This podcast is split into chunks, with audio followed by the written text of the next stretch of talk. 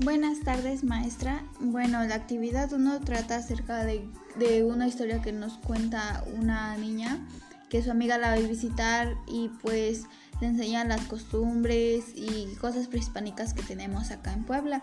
Uno de ellos es la comida y pues los dulces típicos. La primera pregunta dice, ¿cuáles elementos de origen prehispánico y colonial reconoces en el relato? Bueno, pues yo conozco los dulces típicos y el mole ya que su gastronomía aquí en Puebla es muy rica y mi abuelita hace esa comida y los dulces típicos pues los venden en varios lugares y pues saben muy buenos. ¿Cuáles elementos de origen prehispánico identificas en tu comunidad? ¿Cuáles son de origen colonial? El mole, el mole desde tiempo atrás pues se cree que no tenía un sazón completo, lo cual los ahora sí, los españoles trajeron nuevos ingredientes como la canela, el clavo y el anjonjolí. Eh, eso se le agregó a la receta y pues resultó el mole de guajolote y sabe muy bueno.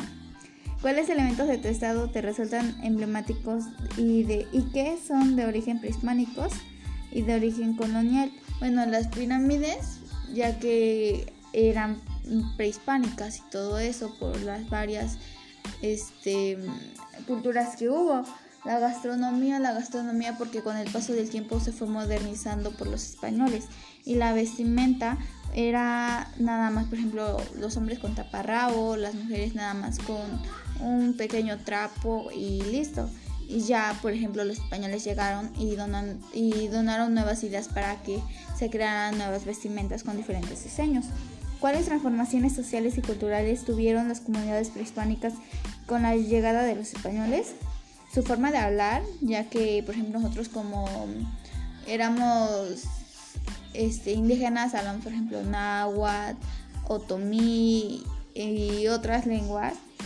Y pues no, ellos llegaron, nos enseñaron el español o castellano, ya que su lengua de ellos era más formal y pues quería que nosotros también les entendiéramos.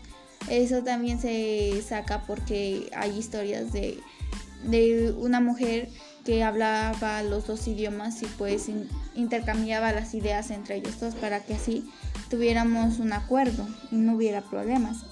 ¿Cuál es su opinión respecto al secretismo, unión de elementos prehispánicos españoles que caracteriza a la cultura mexicana contemporánea?